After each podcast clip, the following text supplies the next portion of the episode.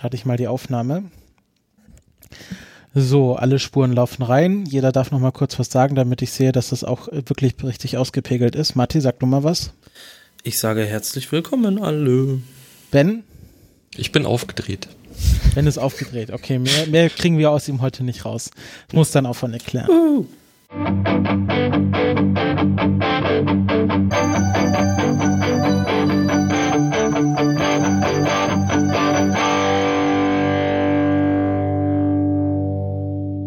Hallo und herzlich willkommen zur zwölften Ausgabe der Podigy Podcast News, eurem monatlichen Podcast-Magazin aus dem Hause Podigy.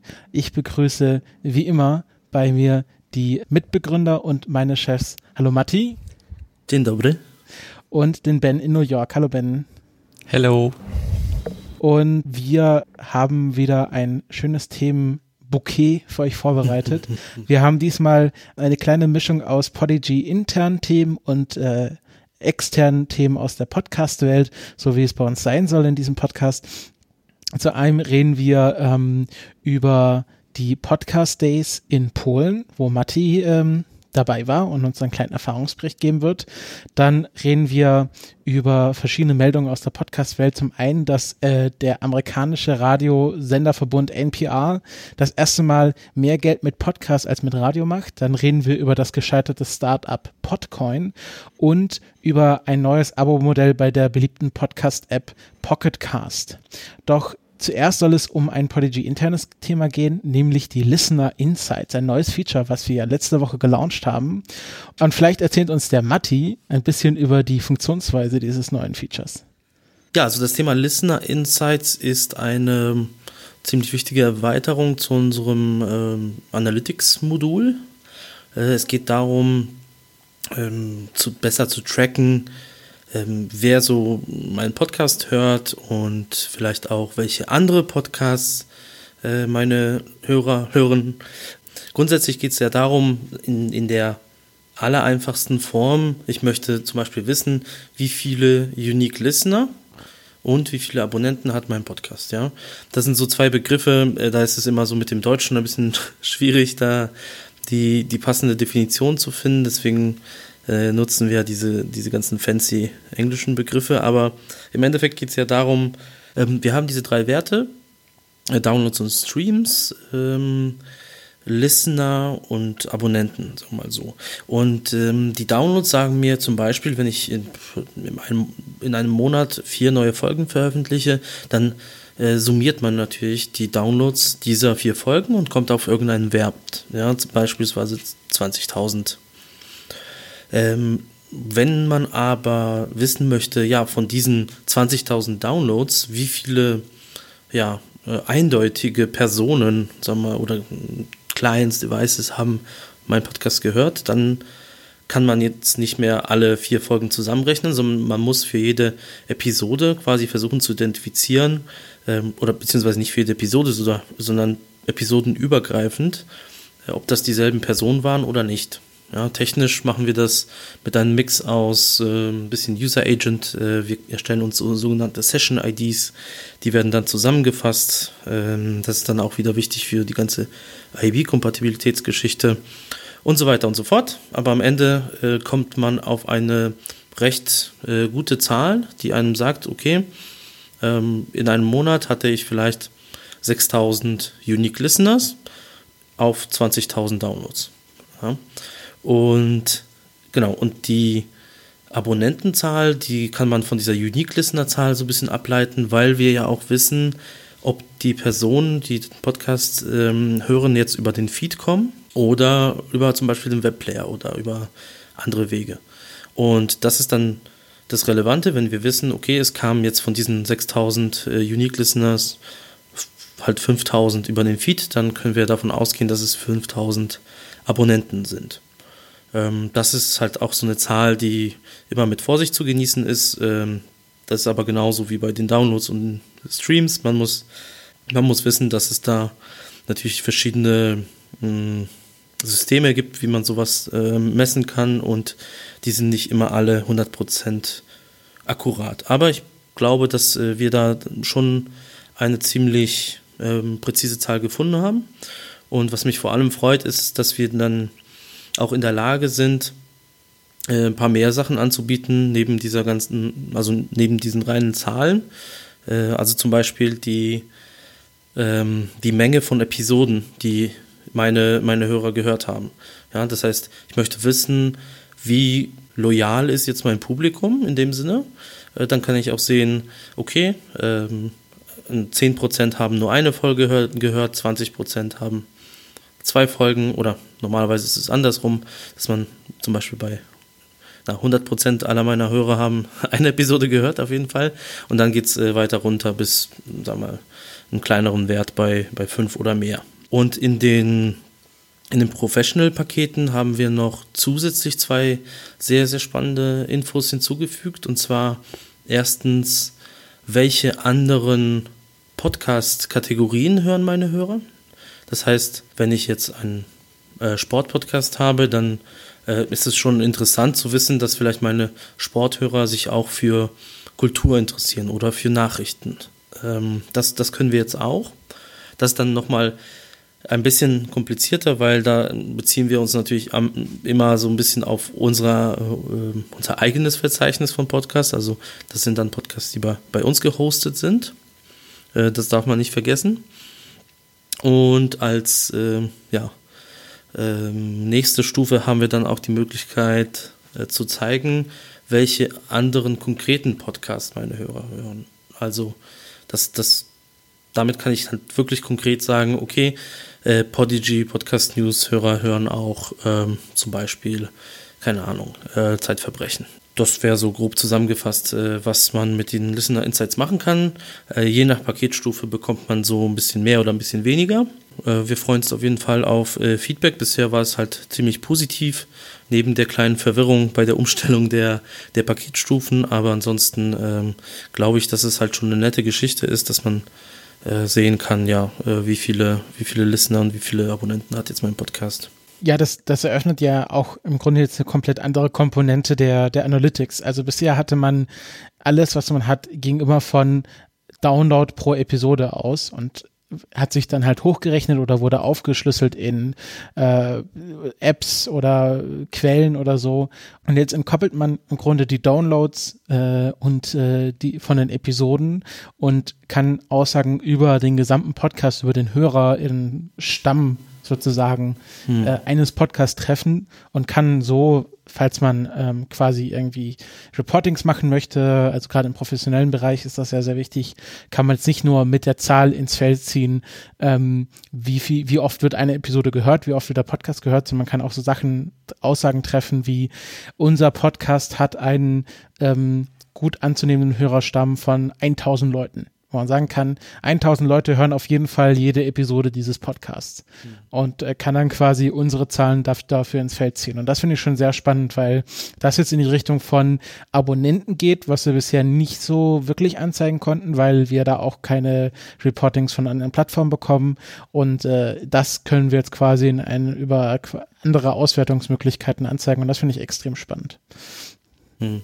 Ja, das ist vor allem, äh, ist uns aufgefallen bei Podcasts, die wirklich viele Episoden pro Monat veröffentlichen, dass es natürlich dann den größten Unterschied äh, gibt zwischen, sagen wir mal, Downloadzahlen und äh, Listenerzahlen. Alleine weil, wenn ich jeden Tag eine Folge veröffentliche äh, und diese Folge hat dann als Beispiel 5000 äh, äh, Downloads oder Streams. Ja, da heißt es lange noch nicht, wenn ich am Ende des Monats irgendwie 30 Stück produziert habe, dass man das so hochrechnen kann, sondern ja.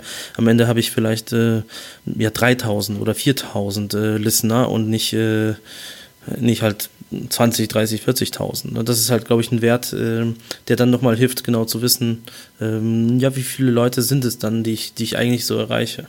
Mhm.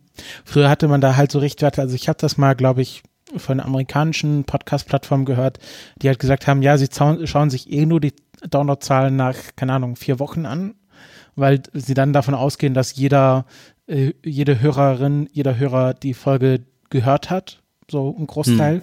und äh, daraus quasi ihren Hörerstamm berechnen. Ähm, aber das ist natürlich auch äh, eher unzuverlässig, aber man jetzt weiß, okay, wir haben halt so und so viel einzigartige Zugriffe über so und so viele Folgen, das ist schon eine sehr spannende Zahl. Ja, was uns da natürlich extrem zugutekommt, was Matti eben schon so ein bisschen angerissen hat, ähm, ist ja, ich glaube, das hatten wir in einer der letzten Folgen auch erwähnt, dass wir mittlerweile ähm, so das größte Portfolio an deutschen Podcasts hosten. Und das natürlich extrem wichtig ist, um diese Insights überhaupt, oder zumindest die, ähm, äh, die Sachen, die Matti eben erwähnt hat, mit äh, welche Kategorien hören andere, ähm, hören meine Hörer auch noch oder welche anderen Podcasts hören meine Hörer auch noch. Das geht natürlich nur, ähm, weil wir eben die Daten der anderen Podcasts eben auch sammeln und es darüber so ein bisschen abgleichen können. Also das war auch nochmal so ein, so ein Ding, also wir wollten auf jeden Fall am Anfang war das Ziel eigentlich nur diese, diese Unique Listener und Subscriber Sache zu machen und dann ist uns aber mit der Zeit so ein bisschen klar geworden, äh, was man da noch machen könnte und das fand ich eigentlich so das Spannendste an dem ganzen Thema aus der, aus der Sicht von hinten. Hm. Was ich auch noch äh, erwähnen wollte, äh, in Sachen Technik fand ich als toll, dass wir es auch tatsächlich geschafft haben, äh, diese ganze Geschichte äh, komplett anonymisiert aufzusetzen. Das heißt, man kann aus, ähm, also wir vergleichen jetzt nicht konkrete Persön personenbezogene Daten, sondern wir, wir machen da wirklich so eine Art, äh, so, ein, so ein Hashing-Mechanismus, äh, werden bestimmte Infos zusammengefasst, aber die sind dann halt quasi ähm, anonym und lassen sich trotzdem vergleichen. Das ist halt schon das Nette an der Geschichte, dass, äh, dass wir da trotzdem sehr, sehr äh, privacy-aware bleiben. Genau, also das Ding ist natürlich alles komplett äh, DSGVO-konform, weil alles andere wäre ja Irrsinn. Sehr schön. Ähm, genau, wie gesagt, die Listener Insights gibt es in verschiedenen Abstufungen äh, für die verschiedenen Pakete. Wir haben das auch äh, sehr detailliert äh, in unserer Documentation-Seite aufgedröselt. Findet ihr alles unter hilfe.podigy.com. Und äh, ja, da könnt ihr euch informieren, welches Paket ihr braucht, wenn ihr äh, eine bestimmte Form von Insights haben möchtet.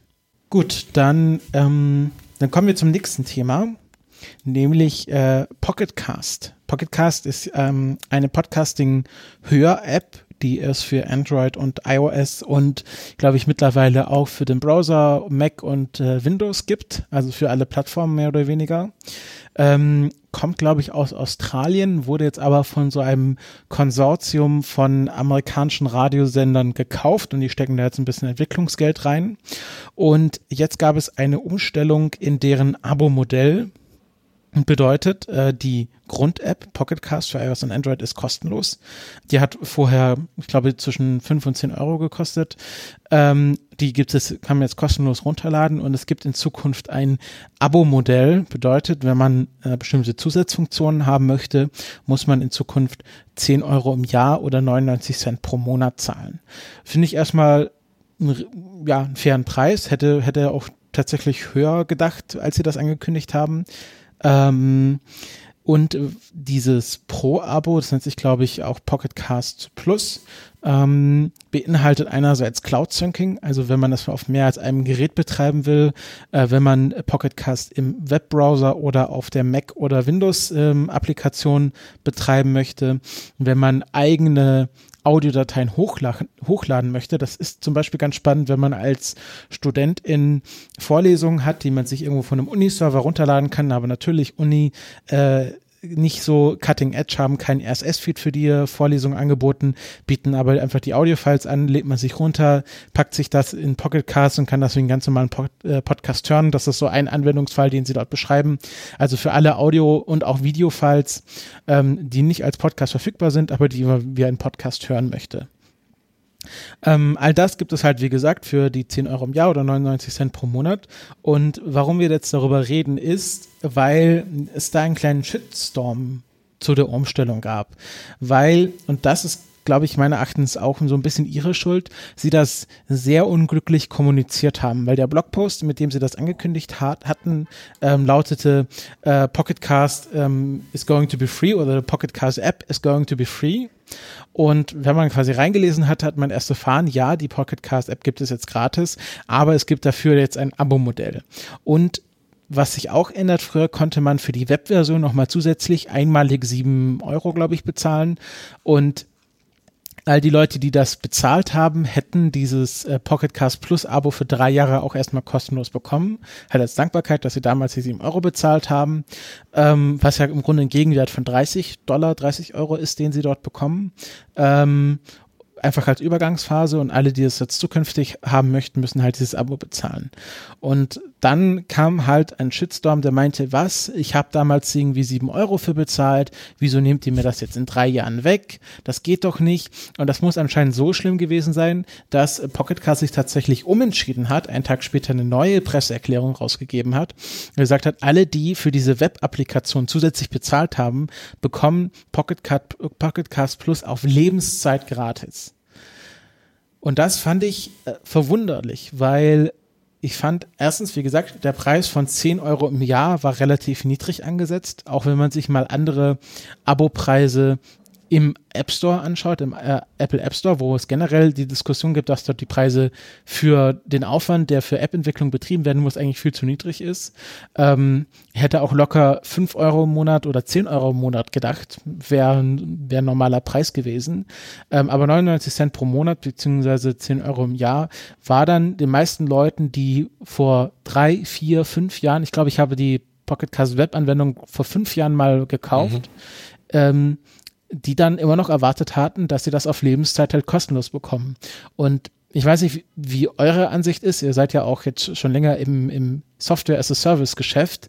Ähm, dieses, ähm, dieses Problem, dass ja Softwareentwicklung kontinuierlich Geld kostet und dass wenn Leute einmal etwas bezahlt haben, dass es dann diese Anspruchshaltung gibt, ich habe einmal sieben Euro für einen Service bezahlt, der kontinuierlich betrieben werden muss und jetzt äh, kriege ich dafür auch lebenslang Zugang zu. Ja, du hast es sehr äh, diplomatisch ausgedrückt mit du warst verwundert.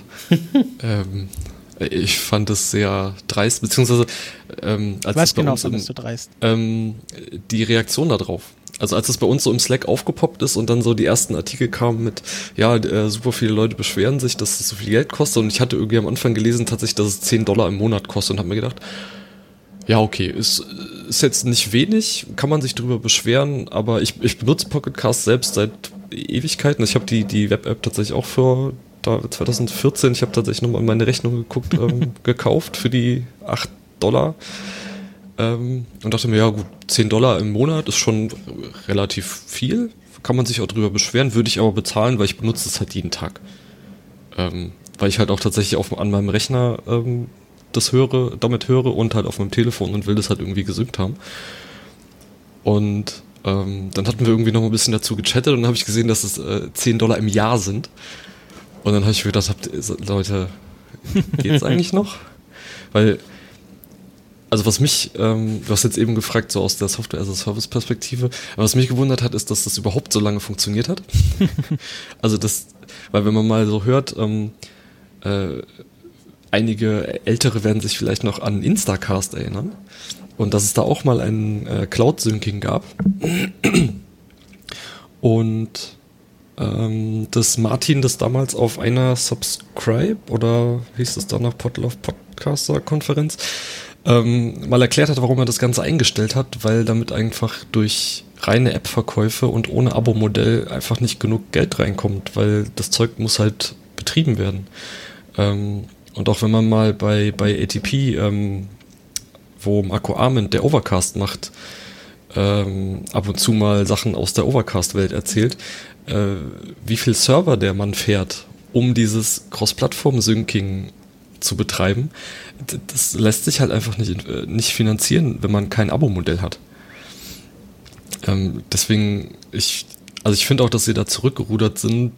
Äh, ja, es, es, muss anscheinend ein großer Aufschrei gewesen sein. Ich kann den aber absolut nicht verstehen.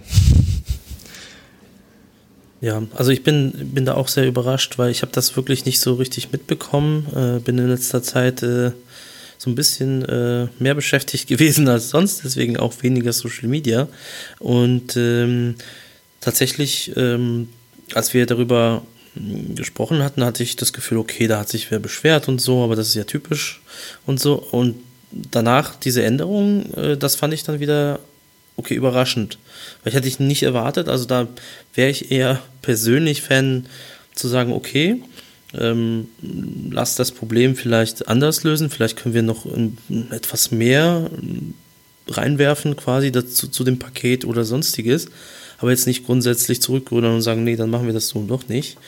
Ähm, aber ähm, also was mich überrascht ist einfach, ähm, ja, äh, warum die Leute einfach glauben, dass, äh, dass sie irgendwie für immer und ewig so, ein, so einen Dienst nutzen können. Vor allem, glaube ich, die Erklärung ist äh, vermutlich liegt darin, dass früher oder damals äh, war es halt schon so, dass man so eine Art Lizenz einmalig für eine Software bezahlt hatte, aber man hat sich einfach diese Software auf seinen Rechner runtergeladen und that's it. Äh, da, da braucht quasi die, die Firma, äh, die, die die Software geschrieben hat, sich damit jetzt erstmal nicht viel mehr beschäftigen. Vielleicht gibt es dann noch ein bisschen Support irgendwie per E-Mail oder sonstiges, aber das war es dann auch. Ähm, in dieser äh, schönen neuen Welt der, der Cloud-Dienste ähm, da muss natürlich aktiv gemacht werden. Und das sind halt nicht nur Server, die gefahren werden, das ist jemand, der diese Server betreiben muss, das sind äh, Software-Updates, Security-Patches, äh, das sind ähm, neue Versionen von HTTPS-Standards, äh, so verschiedenste Dinge. Da muss jemand wirklich die ganze Zeit ähm, ja, Zeit und, und Geld reinstecken. Also so eine Infrastruktur zu betreiben braucht einfach Menschen und Menschen kriegen halt für diese Arbeit Geld und die, das Geld muss halt irgendwie reinkommen. Ähm, ich habe mir jetzt auch den Artikel, also wo sie den, den ersten Announcement-Artikel nochmal aufgemacht und es ist tatsächlich so, dass dieser, dieser Sync ist in der Free-Version immer noch drin. Das Einzige, was sie weggenommen haben im Prinzip, ist, dass man, dass die Desktop-Apps nur noch über diesen und das, das Hochladen von eigenen Dateien ähm, Pocket, Pocket Cast Plus erfordert. Mhm. Ähm, und ja. Hast du gesehen, ob, ich glaube, um auf das, was Matti gerade gesagt hat, ich glaube, was sie verpasst haben in diesem Artikel, ähm, ist zu erklären, warum sie das machen.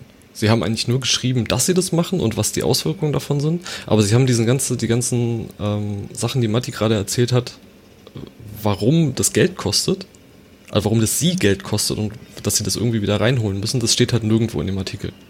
Mhm. Und ich glaube, das ist so ein bisschen auch ein, ein, Problem, was sie nicht, nicht so gut abgefangen haben, wie sie es hätten machen können. Ja. Weil klar, wenn ich mir halt so eine Desktop-App kaufe, dann erwarte ich, dass ich, dass ich die für immer habe. Und ich weiß auch nicht, wie die Leute sich das vorstellen, wie dieses Syncing im Hintergrund funktioniert. Vielleicht haben Magic. die gedacht, das funktioniert einfach von Gerät zu Gerät und es, es braucht dafür keine Server und, und Menschen, die sich darum kümmern.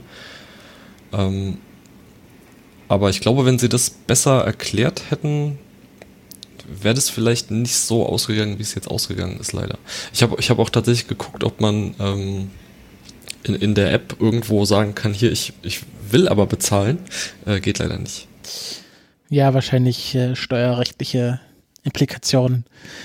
Bestimmt, ja was, äh, was mich auch gewundert hat, ähm, also dieses Up File-Upload von eigenen Dateien hat ja Overcast auch und ich glaube, das ist auf 20 Gigabyte begrenzt, was ja für Podcasts schon ein ganzer Haufen ist. Ich glaube, äh, äh, Pocketcast äh, begrenzt das noch nicht mal, wie viel du uploaden kannst. Kunde hast du da unendlich äh, äh, Online-Speicher von Audiodateien, also was, was an sich ja schon Wahnsinn ist. Ähm, und klar, es, es gab früher diese Lizenzen, aber die haben ja auch nicht ewig gegolten. Also es gibt da irgendwie Reaper, was wir jetzt hier gerade zur Aufnahme benutzen, steht halt, okay, wenn du jetzt eine Lizenz kaufst, das gilt für alle 5-Punkt-Updates, aber wenn wir dann auf irgendwann auf Version 6 upgraden, da musst du eine neue Lizenz kaufen. Mhm. Und es gibt Lizenzen, die galten für 15 oder für 10 Jahre. Und dann musst du neu kaufen. Hier äh, Microsoft äh, Office hast du halt jedes Jahr, gab es halt jedes Jahr eine neue Version. Und ich glaube, das ist auch so ein bisschen die Limitierung des App Stores, die das halt kaputt gemacht haben. Früher war der App Store halt ausgerichtet, du zahlst einmal für eine App 5 Euro, 4 Euro, 99 Cent. Früher 79 Cent noch. Ähm, äh, und äh, das hat auch die Leute so ein bisschen drauf trainiert. So eine App kostet einmal Geld. Und früher waren der In-App-Purchases auch mehr so im Bereich von Wegelagerei, Thema Schlumpfbär. äh, und dieses ganze Thema so App-Subscriptions, dass du halt für eine App kontinuierlich bezahlst, ist ja im Grunde ein sehr neues Thema und auch von Apple erst sehr neu behandelt. Und es gibt ja zum Beispiel immer noch nicht bezahlte Upgrades von, äh, von äh, iOS-Apps, was ja auch schon lange diskutiert wird, dass man sagt, okay, ich will zwar kein Abo-Modell mit meiner App fahren, aber so alle paar Jahre sollten die Leute schon mal ein bisschen Geld reinwerfen. Das heißt, das Problem, was Tweetbot hat, dass die jedes Mal eine neue, komplett neue App auf den Markt bringen müssen, die Leute ihre komplett neue App wieder einrichten müssen, nur weil du halt keine bezahlten Updates äh, spielen kannst bei iOS. Und äh, das ist halt das Problem, vor dem sich wahrscheinlich auch Pocketcast sah. Hm. Also es gibt wohl schon irgendeine Beschränkung, weil wenn ich das in der App angucke, dann sagt er äh, 0% voll. Ach so, ja gut. Äh, aber es steht nirgendwo wie viel. Wahrscheinlich haben sie es mal auf 100 Gigabyte gesetzt und rufen dich dann an, wenn es zu viel wird.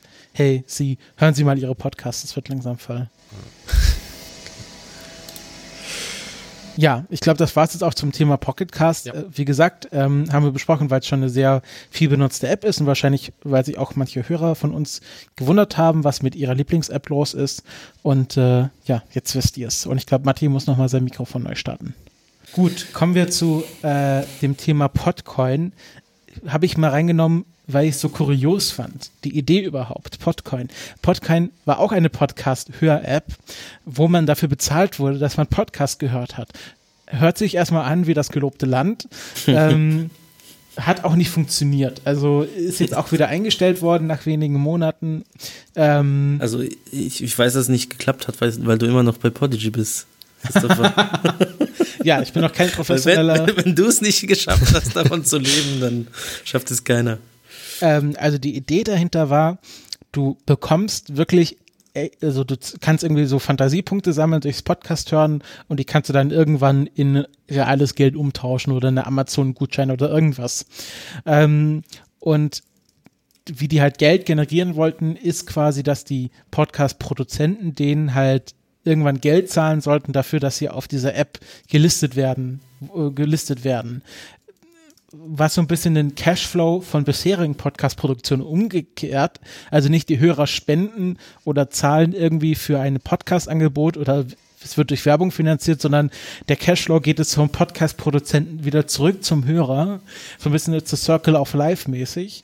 Ähm, und ich krieg da meinen Kopf nicht so ganz rum, warum überhaupt jemand diese Idee hatte und jemand anderes, es müssen ja mindestens zwei Leute an diesem Projekt beteiligt gewesen sein, hat gesagt, das ist eine gute Idee, lass das mal machen. Das hat, also es hat natürlich was von Exklusivität, so du kommst in unseren Podcast-Club und da sind halt Leute, die hören wirklich deine Apps, aber die hören ja nur die Apps, weil sie dafür bezahlt werden. Das ist ja so, als würdest du, keine Ahnung, jemanden dafür bezahlen, deine Fernsehsendung zu sehen. Das bringt dir auch nichts. Also fand ich, fand ich sehr komisch. Ähm, die, die Website ist auch so, sofort abgeschaltet worden. Also anscheinend haben die auch so ein bisschen äh, Angst, da ihren eigenen Ruf zu ruinieren. Es, es gibt hier nur noch so ein Reddit-Posting, wo so ein paar Leute ihre Erfahrungen berichten, so dass sie mal irgendwie hier um zwei Dollar äh, um zwei Dollar für Amazon zu verdienen, also für einen zwei Dollar Amazon-Gutschein, musste man jeden Tag drei Stunden Podcast hören, kontinuierlich für 18 Jahre. Großartig. Ah, nee. Das erinnert nee, nee, das war halt, aber es war halt, also es war, es war auch nicht so wahnsinnig viel Geld, was man da verdient hat. Also, ja. Das erinnert mich so ein bisschen an, es ist so oh, Anfang der 2000er oder so. Da gab es so, ein, so eine Welle von, von du hast was auf deinem Rechner installiert, was dir quasi dauerhaft beim Surfen irgendwie so ein Werbeding eingeblendet hat. und du hast aber, und du hast dann quasi dafür auch Geld verdient, aber nur wenn du die Maus bewegt hast. Und da haben dann irgendwie super viele Leute so Makros geschrieben, der dann mhm. automatisch mhm. alle paar Sekunden die Maus bewegt. Und das erinnert mich so ein bisschen daran. Das ist auch so ein bisschen wie, als Bitcoin ganz neu war, gab es so Bitcoin-Klicker, so Gewinne 0,00001 ja. Bitcoin. Irgendwie so, wenn du diese Werbung ansiehst. Also das ist, ja, fand ich einfach sehr kurios, als ich das in unserem Nachrichten-Slack gesehen habe. Also solche Startup gibt es halt auch. Vielleicht, vielleicht können uns die Leute ja Geld zahlen, dass sie Podcasts über Podigy hören. Das wäre doch mal eine schöne Idee. Gut, äh, kommen wir zu einem seriösen Thema. NPR, der ja, kann man jetzt sagen, Podcast-Produzent? Ist es noch ein Radiosender? Also NPR steht ja für National Public Radio, ist sowas wie das ein, ein öffentlich-rechtliches, also es ist ja nicht öffentlich-rechtlich, sondern es ist nur öffentlich finanziert. Es ist ein Verbund von lokalen Radiostationen, die sich hauptsächlich durch Spenden finanzieren ist so das nächste Äquivalent, was man bei uns im Deutschlandfunk halt kennt. Aber es gibt halt keine, keine Rundfunkgebühr, die man dafür entrichten muss, sondern man kann den Geld geben. Aber NPA war ja schon sehr früh beim Podcast äh, beim Podcast, bei der Podcastwelle dabei. Ähm, sehr viele lokale Sender von NPH haben, NPA haben früh bekannte Podcasts produziert und auch so diese ganzen Sachen wie This American Life und äh, Serial natürlich. Es ist, wurde alles von Leuten gemacht, die aus dieser NPA-Welt kamen, auch wenn es nicht direkt von NPA produziert wurde.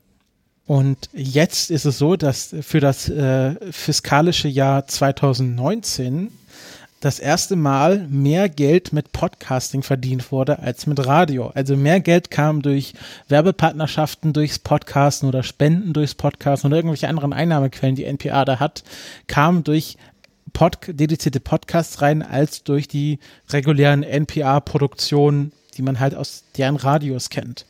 Und das fand ich sehr spannend, weil sich hier wahrscheinlich ein großer Wechsel vollzieht, weil NPR wird natürlich jetzt noch viel mehr das Podcasten fokus, ähm, fokussieren, weil das jetzt ihre Haupteinnahmequelle ist.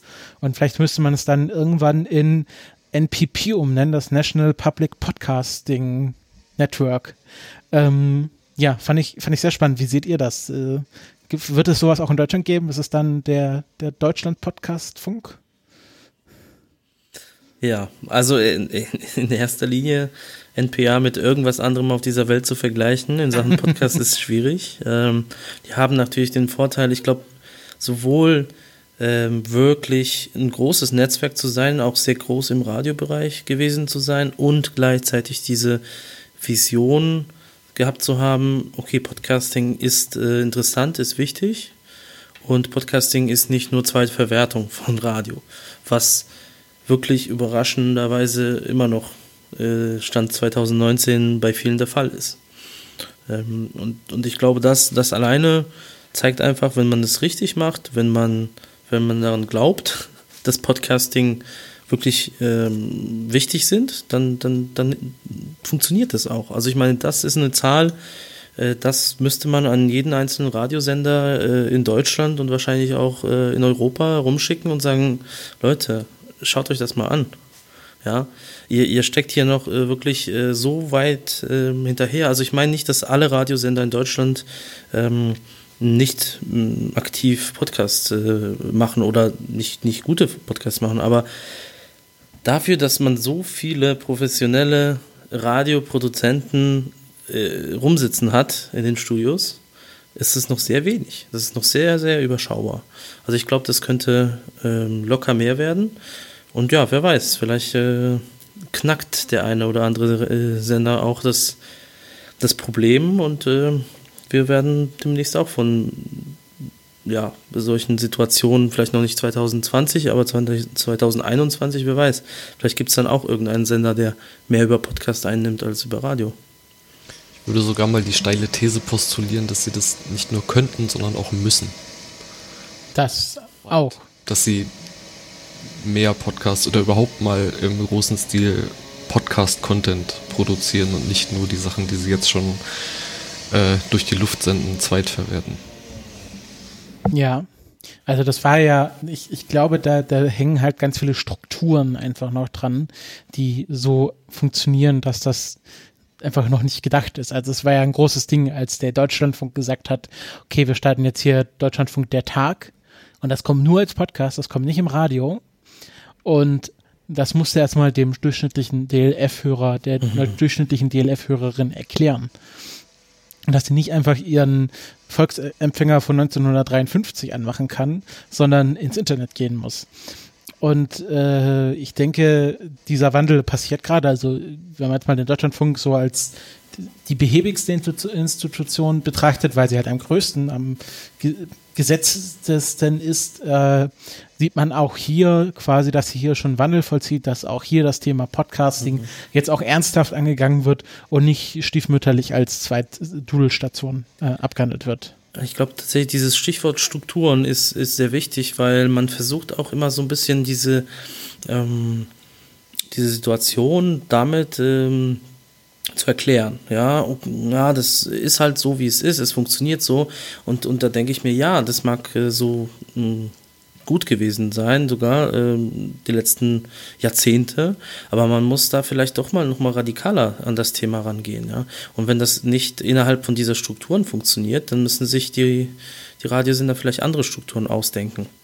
Also ich bin auch fester Überzeugung, dass es viele Menschen in, im Radio gibt, die wirklich äh, Bock auf Podcast haben und äh, auf jeden Fall großes Interesse und, und dass die, dass die es nicht schaffen, äh, vielleicht welche ja, größeren Budgets auch zu bekommen für, für ihre Produktion, liegt aber nicht, nicht daran, dass, dass die es nicht wollen, sondern halt wirklich, dass, dass man vielleicht diese, diese Strukturen auch so ein bisschen aufbrechen müsste oder vielleicht versuchen, andere äh, Wege, wie man Finanzierung reinbekommt in bestimmte Shows, weil das ist auch ein großes Problem. Ähm, NPA äh, kann direkt Werbung verkaufen. Ich glaube, viele öffentlich-rechtlichen dürfen das auch gar nicht.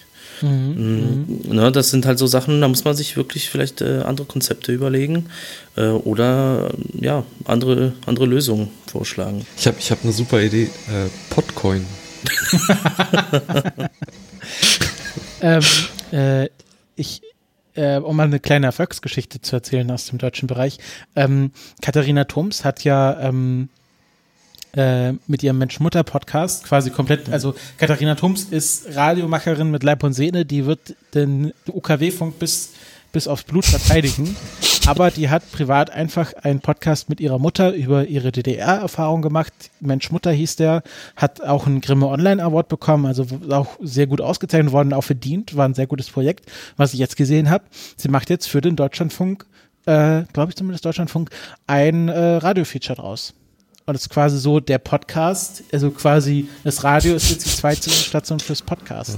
Ja, Fand ich sehr spannend. Ist natürlich jetzt, also wahrscheinlich ist das jetzt nicht so abwertend gedacht, sondern eher so als äh, Synergieeffekt, so Podcast und Podcast küsst Radio. Ähm, aber fand ich halt auch spannend, dass jetzt quasi nicht nur Radiosendungen in den Podcast wandern, sondern auch der Podcast ins Radio wandert. Hm.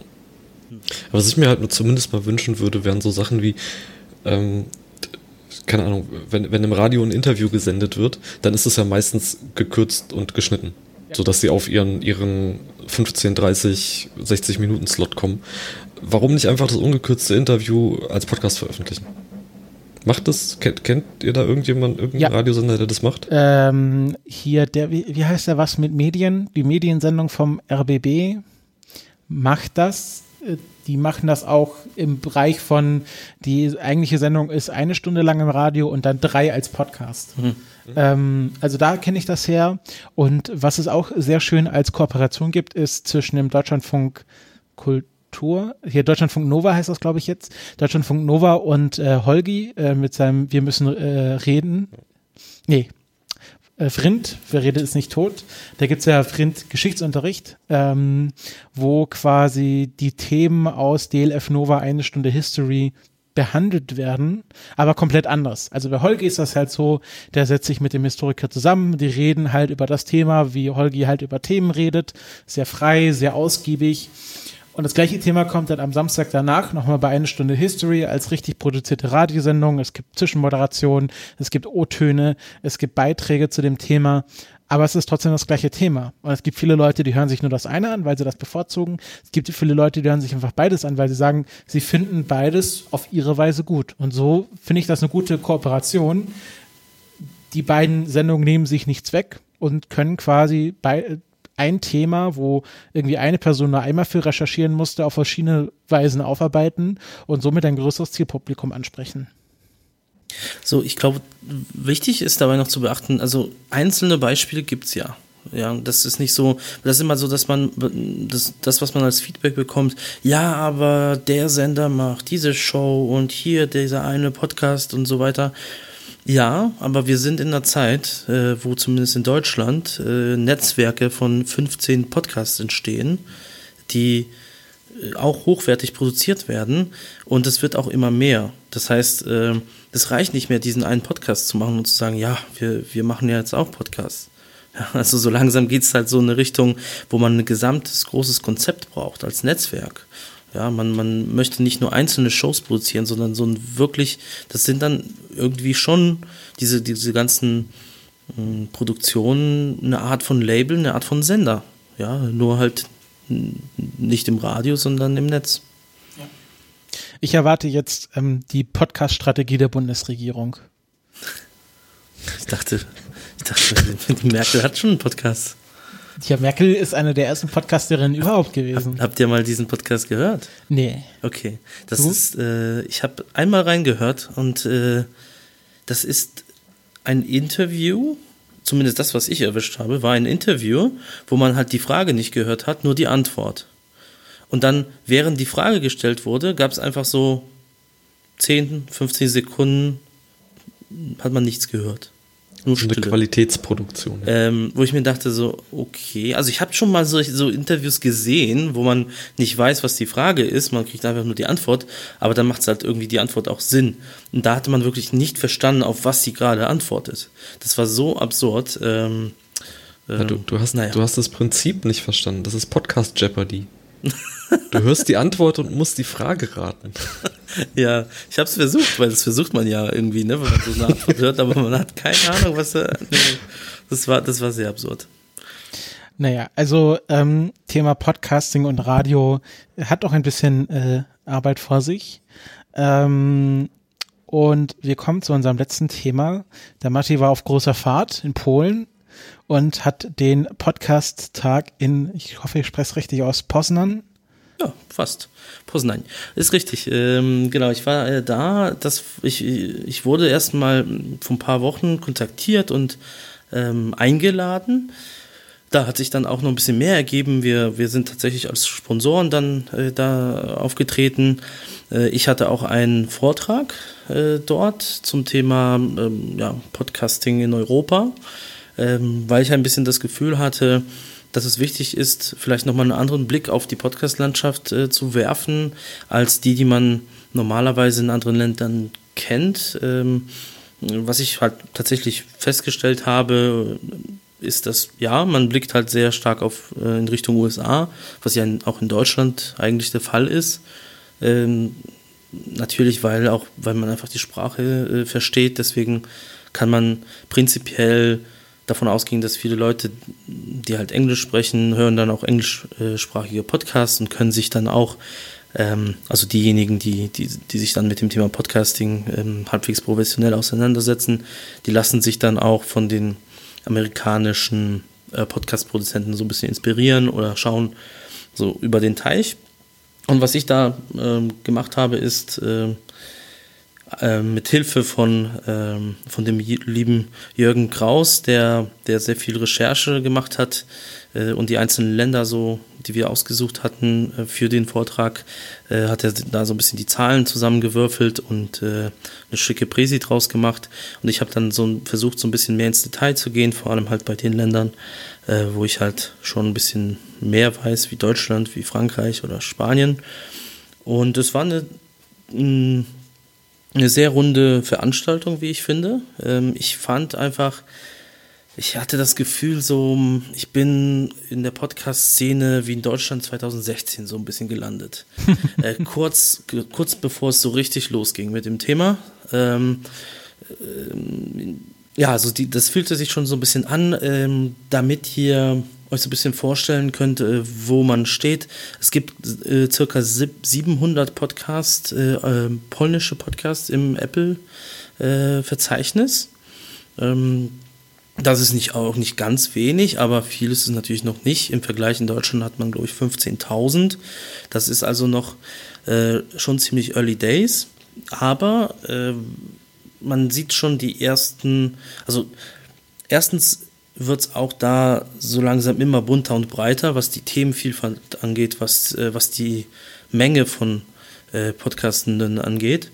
Und auch die ersten Podcast-Labels werden gegründet. Ähm, es, äh, es wurde die erste Podcast-Marketing-Agentur gegründet vor kurzem. Ähm, es gibt ein paar so Medienunternehmen, die jetzt anfangen, auch Podcasts zu produzieren dort. Also es ist genauso ähm, glaube ich, der, der stand so ja 2016, 2017 äh, in Deutschland ähm, und ich glaube, dass das wird da ähm, es, es wird da noch mehr geben. Ähm, viele hatten echt auch Interesse, äh, sich auszutauschen, wie es denn halt äh, in Deutschland so läuft oder in anderen Ländern. Also ich fand es sehr erfrischend, ich fand es auch sehr schön, einfach mal ähm, ja mit so einer Podcast-Szene in Kontakt zu treten, mit der man sonst halt ähm, ja wenig, zu der man wenig Bezug hat. Ähm, und äh, jetzt auch noch so als Mini-Announcement haben wir uns äh, entschieden, tatsächlich auch auf dem polnischen Markt ein bisschen mehr aktiv zu werden. Äh, wir haben schon äh, unsere Homepage übersetzen lassen, werden demnächst auch äh, so ein bisschen ein paar andere äh, Sachen anpassen, vielleicht auch lokale Zahlungen, also Zahlungen in lokaler Währung, weil, weil wir so ein bisschen glauben, dass, ähm, dass dieser Markt auch viel Potenzial hat. Ähm, also ich ja, ich bin begeistert und ähm, freue mich auf die, auf die nächsten Monate, ähm, ja, was sich da noch so auf diesen, in dieser Podcast-Landschaft äh, in Polen so tun wird. Gibt es einen Vortrag irgendwo aufgezeichnet? Äh, nee, die wurden äh, nicht aufgezeichnet. Ich glaube, das war ein Thema dort. Man, man hatte das Problem, weil das war jetzt die zweite Ausgabe dieser, von diesem Event. Äh, bei der ersten gab es schon ein paar ähm, Vortragende, die sich das nicht gewünscht hatten, aufgenommen zu werden. Deswegen hat man sich erstmal entschieden, das gar nicht zu machen. Ähm, wäre auch wahrscheinlich für die meisten, die jetzt gerade zuhören, auch äh, nicht sehr hilfreich gewesen, weil der Vortrag war auf Polnisch. ähm, aber die Slides, die Slides werden auf jeden Fall ähm, in einen Blogpost ähm, umgewandelt, weil da enorm viel Recherche drin steckt einfach. Also wir werden auf jeden Fall diesen Überblick ähm, über die verschiedenen Länder da noch äh, veröffentlichen. Sehr gut. Ja, das waren unsere Themen. Noch eine kleine Ankündigung, äh, ein, ein Hörhinweis sozusagen äh, zum Thema Podcast Küst Radio. Matti war Juhu. im SWR 2, einem richtigen Kultursender sogar, bei einem Moderator, der eine sehr schöne Radiostimme hat. Wo warst du denn da? Ja, ich war bei der Show beim Programm Mehrspur vom Herrn Wolfram Wessels. Äh, es ging um das Thema Analytics. Ähm, es war ein ja, kurzes und knackiges, äh, wie es halt im Radio üblich ist, Interview von fünf Minuten. Dafür bin ich äh, im Regen äh, bis zum ARD-Hauptstudio rum, rübergefahren. Äh, fünf Minuten, also fünf Minuten vor dem Termin angekommen, reingegangen, aufgenommen. Zehn nach war ich schon raus. Ähm, aber es war, es war, es war schön. Äh, ich fand's, äh, ich fand's sehr nett. Ich fand's auf den Punkt gebracht, so was die Fragen angeht. Und ähm, dafür, dass es meine erste Radioerfahrung war, äh, sehr positiv. Kann man übrigens im Netz nachhören. Ja.